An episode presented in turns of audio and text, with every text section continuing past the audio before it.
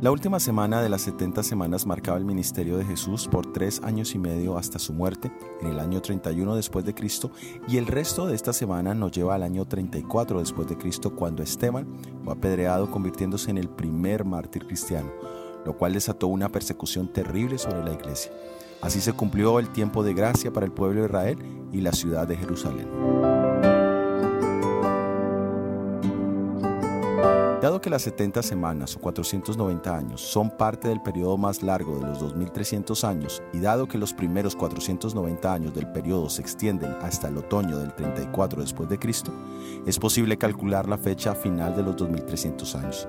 Si sumamos los 1810 años restantes de los 2300 años al año 34 después de Cristo, llegamos al otoño de 1844 como el momento en el que el santuario celestial sería purificado.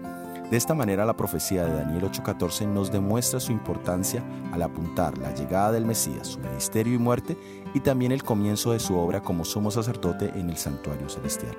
Ambos eventos son de vital importancia para nuestra salvación.